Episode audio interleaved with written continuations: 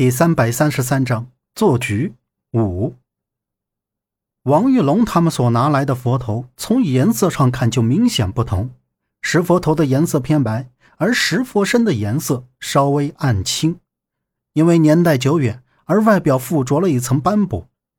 而且他们拿来的佛头外貌塑造，头部纹络状，与释迦牟尼佛略有不同，脖梗处也相差几毫。待柳老板他们认真看过一番之后，就不断的摇头，当即判定了王玉龙的佛头不是释迦牟尼佛，而是拘留孙佛。结果虽然不是，但看王玉龙的表情也没有很大反应，他应该早就知道自己手里的不是释迦牟尼佛头。第二件佛头是另一位姓张的女人提供，鉴定后依然不是。接着柳老板又看了两件。结果都是一样。就在所有人都以为今天不会看到真正的佛头，又是一阵喧哗之时，张天祥环视了一圈，对身旁的人示意道：“拿过去吧。”还有张老板拿来的佛头没有鉴定，柳老板几位那就再辛苦一下，请。空无法师看到张天祥的手下捧着一个木质盒子走到讲台桌前。当把盒子里的佛头取出来之后，所有人都注目看着。杨木也往前走了几步，瞭望着桌子上的佛头。就见柳老板拿起这件佛头到面前，看他的神情像是出乎意料。这件佛头不管是外貌塑造，还是石材色泽，都和石佛身吻合。经过柳老板他们的叙述，张天祥这件佛头就是释迦牟尼佛，无疑了。面爷在柳老板他们鉴定佛头的时候，就一直神态自若地凝视着张天祥。他虽然脸上没有什么变化，可这张天祥的面貌，他早就刻在了心里。果然是个阴险狡猾的人。他们已经有十几年没有见过面。就这个眼神，面爷一辈子也忘不掉。张天祥也同样表情淡定地看向面爷，随后他嘴角一勾，露出冷冷的神色，来到讲桌前，冲着众人说道：“诸位，大家看好了，我这件佛头是真正的释迦摩尼佛头，而佛头下面这石佛身，它是假的。假的？怎么可能是假的？”刚才柳老板他们不是鉴定过了？大厅里的人听到张天祥说佛身是假的，全都一愣，你一句我一句的说着，都十分惊讶的看向张天祥。面爷并没有惊慌，而是好奇的疑问道：“这位张老板，你怎么就知道这佛身是假的呢？何以见得？”张天祥冷冷一笑，指着佛身说道：“。”隋朝的石佛雕造像造型则一般比较粗糙呆板，体躯肥硕敦实，衣纹璎珞有笨重感，身体比例失调，头大身短。大家看，石佛头与石佛身从造型上看完全符合隋朝的石佛像特征。虽然乍一看这整体完全没有问题。但是这石佛身的石材一看就是新石做旧的，哼！诸位再看这底座，竟然还是分体的。柳老板，您是不是眼神不太好啊？霍老板，这是什么意思？给大家解释一下吧。张天祥先是把佛头从佛身上拿下来放到一边，然后就拿起这石佛身，他看了看底座处，只是轻轻扒了一下。底座就与石佛身分开了，顿时脸色大变，摊开手上的佛身，冲面爷喝道：“面爷！”眼神一瞪，还没说话，法堂的大门就被人啪的一声踹开了，气势汹汹的闯进来二十几个人，手里都端着枪，将大厅里的人团团围住。杨木以为这是面爷安排的人，就放松了警惕。再看面爷表情不对后，他又猜测。这是王玉龙或者张天祥的人，可看他们两个也都是一脸黑线、谨慎的样子，杨木就知道这是另一拨人。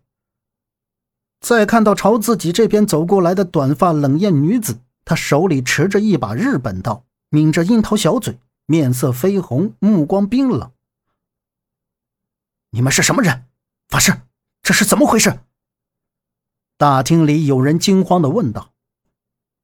空无法师也不知情，大步来到众人面前，恭敬道：“施主，我们今天的讲座已经结束了，请明天再过来听吧。”空无法师话还没有说完，走到他身前，冷艳女人拔出手里的刀，一句话不说就横在了他的脖子上。就看到那冷艳女人一个跨步，刀柄抵住空无法师的后背，冷漠地看着他。周围的那些老板们都吓得不敢动，站在原地看着门口走过来的人。这么大的阵势排场会是什么样的人？已经退到众人后面的杨木凝视着门口的方向。只见王玉龙两步走上前，神色复杂的看着走过来的人。他没想到这么多年还是没有摆脱掉死亡樱花的追踪。王玉龙直视离着他几步远的男人，脱口道：“松本长春。”“哈哈哈，藤藤天君，许久未见。”杨母瞅着令王玉龙都有些畏惧的这个满头白发的男人，心中突然有一种莫名的感觉。在听到这个人说话的声音后，二十年前所经历的一切又重现在眼前。那个磕巴的说话声音让他记忆犹新，他一辈子都不会忘记杀害亲人的凶手。就在杨木眼眶红润，按耐不住内心的愤怒，想要冲上前时，就听那个白发男人问道：“大家放放轻松，我来这里只只是找找一个人和一样东西。”只要告诉我那那那人是谁就好。找人，所有人都互相看了看，都用奇怪的目光看向白发男人，不知道他说的是什么人，也没人敢出声。施主找的是什么人？在这佛门法地，要用这种方式来找人吗？空无法师面不改色的说道：“白发男人说道，嗯，不不不用这种方式，怕是请请不出我要找的人来。我得得到消息，说说那个人带着一件古晋国的宝宝宝藏图，呼呼。”虎皮血书藏在了这大禅寺寺中。空无法师脸色微变，他像是知道白发男人说的这件事儿，然后就说道：“大禅寺每天都有烧香拜佛的人，进进出出很多，贫僧确实不知道施主所说的这个人。